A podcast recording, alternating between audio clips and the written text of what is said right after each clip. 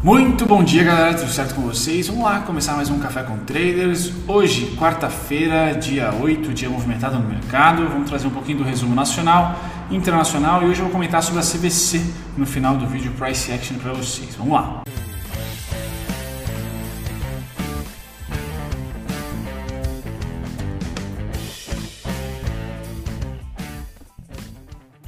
Muito bem, antes de começar a tagarelar aqui sobre os mercados, eu queria só dar um abraço, mandar um abraço, na verdade, porque eu não consigo realizar nenhum tipo de abraço físico ultimamente, né, por causa da quarentena, mas o pessoal de Vila Velha, eu comentei em um dos vídeos aqui que eu quase fui jogar lá, em 2012, quando eu jogava em Bauru, a gente estava na Liga de Desenvolvimento Nacional, que era o pré-NBB ali, e dois times de, de Vila Velha, de, do Espírito Santo, perdão, estavam jogando com a gente, né, Flamengo, entre, entre outros times diversos, Paulistano, Corinthians, todo mundo por lá, mas eu recebi proposta de Vitória, não foi de Vila Velha. E eu não fui jogar em Vitória por um capricho meu, acabei ficando lá em Bauru, tá? Mas segue aqui meu abraço para você de Vila Velha, Espírito Santo. Se eu não me engano, você é chamado de capixaba, né?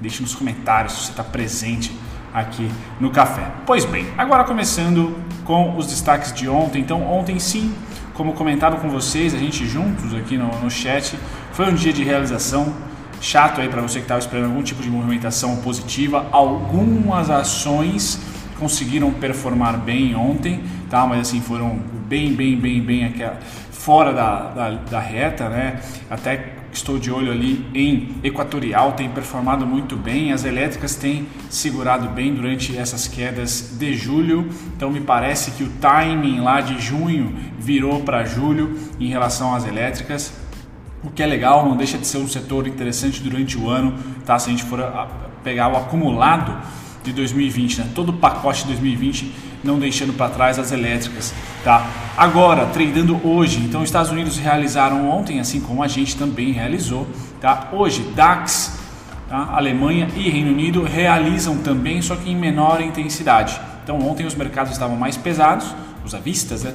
E hoje já está menos, tá? Uma realização ainda negativa tá? Bem-vindo a julho, bem-vindo a junho, tá? Movimentos um pouco tardios esse ano, né? Ano passado eu falaria esse, que esses movimentos eram característicos de maio e junho. Agora me parece que o tal M que eu falo, né? Eu comento com vocês que as retrações podem vir aqui pré-resultados de agosto. Então é interessante já enxergar esse movimento desde já. Interessante, tá? Então Europa hoje retraindo, realizando, tá? Junto com ontem, dois dias aí somando de realização.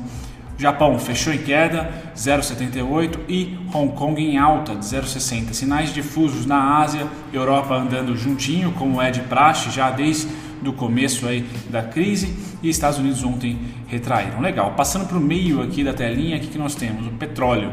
O petróleo a 43 dólares. Difícil empurrar mercados de commodities, mercados de exportação para baixo quando as commodities, mesmo meio em crise, meio a crise, né, estão se valorizando. Tá? Então oferta e demanda aí corroborando, agora são movimentos muito mais consistentes, tá? sem é, variações discrepantes da noite para o dia. Petróleo, minério de ferro, proteínas, grãos, tu, celulose, tudo isso é muito interessante para nós. Tá? Então petróleo caindo no overnight 0,67, verdade, porém negociado a 43 dólares, um mundo bem mais alegre para as uh, empresas do setor de petróleo aqui no Brasil. Tá? Lembrando que petróleo bruto, segundo o artigo que a gente leu ontem, compartilhado pelo Charles, é ali top 3 das nossas, das nossas exportações. Tá? Então, importantíssimo esse cara se manter acima de 40 dólares. Tá? Bacana. Passado do petróleo, a gente vai para os metais.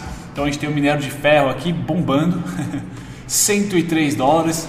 Então, sim, pressão compradora aqui para o setor, sem dúvida nenhuma, tem performado bem em junho, tá? foi um dos grandes destaques. E o minério de ferro, diferentemente do petróleo, vem desde 2019, final 2020 inteiro consistente, sem variações absurdas, abissais, nada disso. Vem subindo de escadinha, mas com muito fluxo e com muita consistência.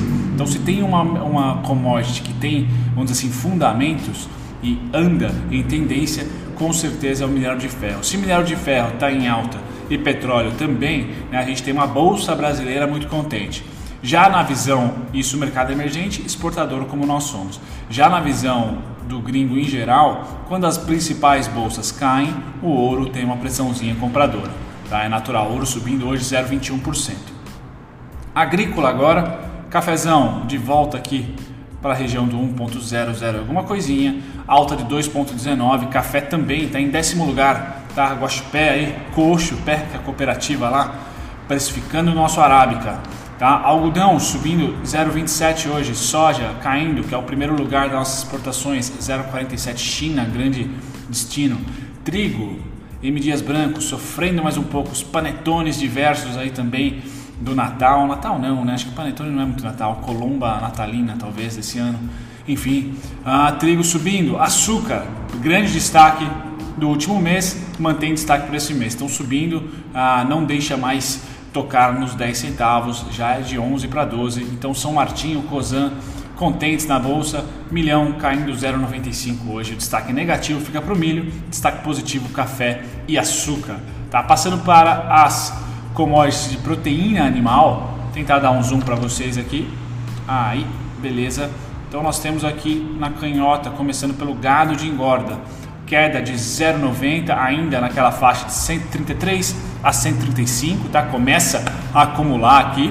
Suínos não sai da mesma, entre 44 e 47, tá? E futuros de gado em pé, uma neutralidade, né? 0,10%, negociado a 100 raso, tá? Então aqui resiliência, as ações do setor não caem. Eu falei ontem que algumas empresas, algumas ações destoaram ah, do índice retraindo. Marfrig foi uma delas, por exemplo não tem jeito, é difícil empurrar para baixo esses caras aqui, porque a tempestade é muito boa, né? Nós temos ali o mercado americano precisando de proteína e o dólar alto. Nós temos o mercado chinês precisando de proteína e o dólar alto. Então, as empresas que têm menos custos em dólar ou dívidas em dólar começam a despontar no setor sem dúvida nenhuma e que estão mais redondinhas, né? No caso da BR Foods ainda falta um pouco de sinergia por lá. Legal. Passado aqui a gente volta para os principais índices futuros já sendo negociados. Então, hoje, sinais de lateralidade, porque os Estados Unidos no futuro está recuperando um pouquinho da queda de ontem, um pouquinho da queda de ontem, não muito. Então, veja aqui as aberturas, aqui as negociações do overnight dos futuros, 0,32 de alta para o S&P, 0,04 para os Nasdaq, tá? E Dow Jones menos 0,22. Então, sinais dúbios aqui para os Estados Unidos e sem tendência. Se fosse menos 1% para um e mais 2% para outro índice, tudo bem. Mas não, todos estão próximos de zero. Tá? A única notícia impactante do mercado, na minha opinião, hoje é o estoque de petróleo às 11h30. Já já eu mostro para vocês a agenda. Nikkei caindo 0,16, DAX 0,70 e a gente ontem caiu 0,31, muito em linha, né? O Bovespa muito em linha com Down ou com S&P. Né? Sem, mesmo o futuro está muito em linha com os, os, índices à vista, principais índices à vista norte-americanos. Então hoje um dia lateral não deve ter uma abertura empolgante, como foi tanto ontem na parte da venda, como foi na segunda-feira na parte da compra. Hoje deve ser um dia bem morno e que talvez na parte do almoço ali, das 10h30 em diante, pegue algum tipo de volatilidade. Caso às 11h30 a gente tenha um estoque de petróleo que mude o mundo, tá? Que não deve ser provável. Pois bem, juros, continuam as, as compras, então as compras aqui continuam de maneira bem consistente.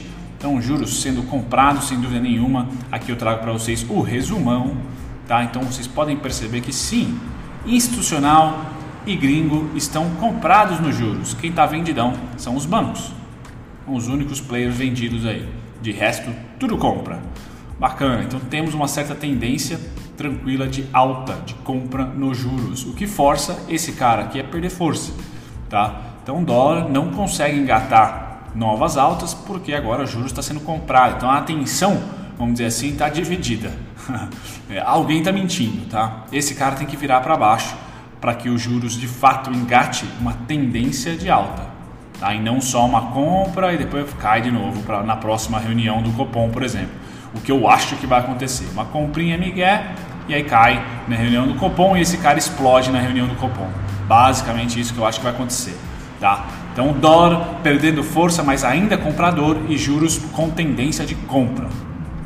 Dólar mostra para vocês a, o comportamento dos investidores. Ontem estrangeiros compraram, os nossos brasileiros continuam redeados ali na posição bem vendida, tá? E os bancos comprados.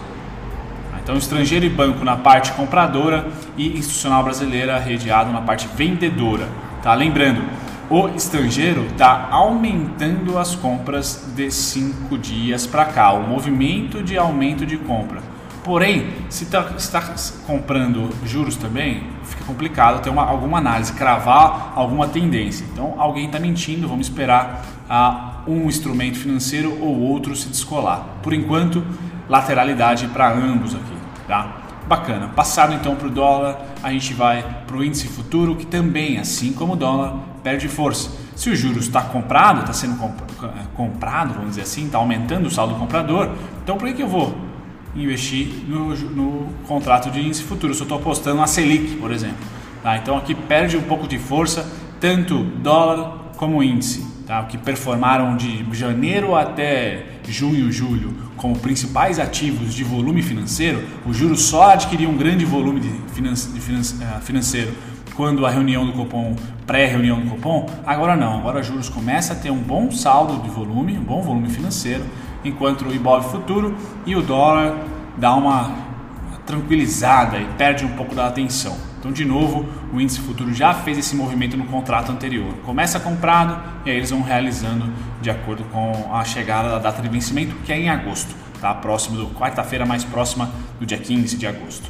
E as movimentações em relação ao índice de ontem, vamos lá. Nós temos aqui o estrangeiro comprando menos barrinha azul aqui é menor do que a barrinha laranja, menos do que cinco dias atrás, e há um mês eles estavam vendidos. Eu acredito que deva, que deva aqui retornar para venda até agosto, tá? Enquanto o institucional brasileiro está vendidaço, vendidaço aqui em índice, um faz contraponto ao outro, já que nesse instrumento os bancos não participam.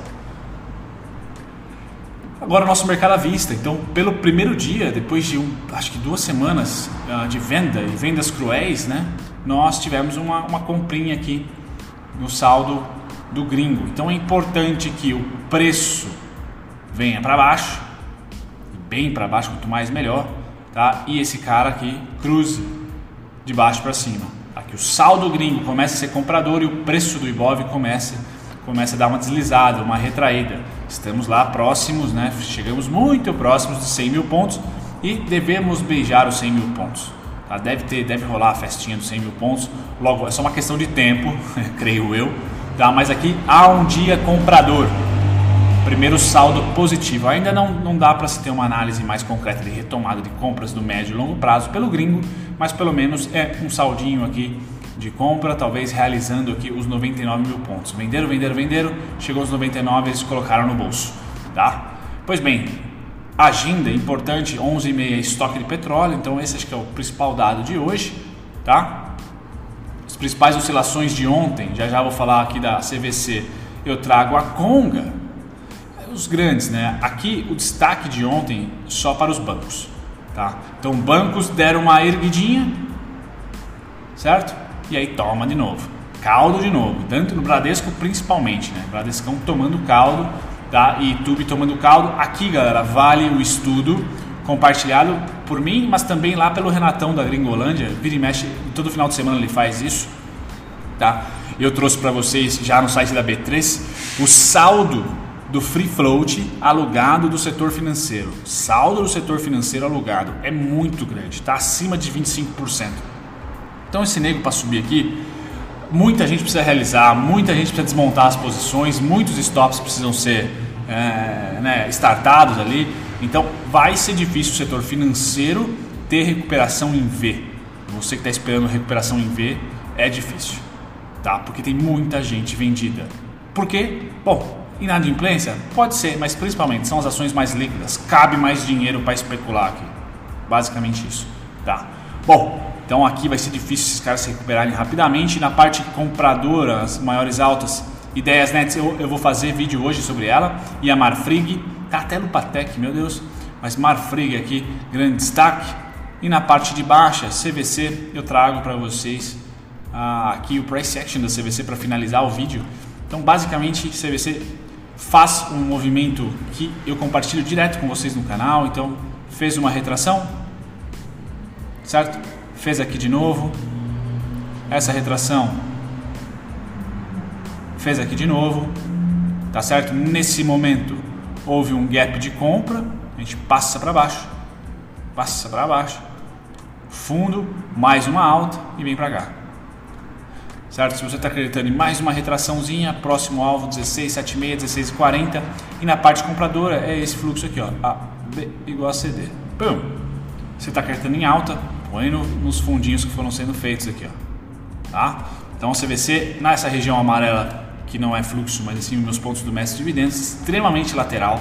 É ali nessa região eu imagino a mesma coisa, a mesma movimentação de preços, comportamento, tá?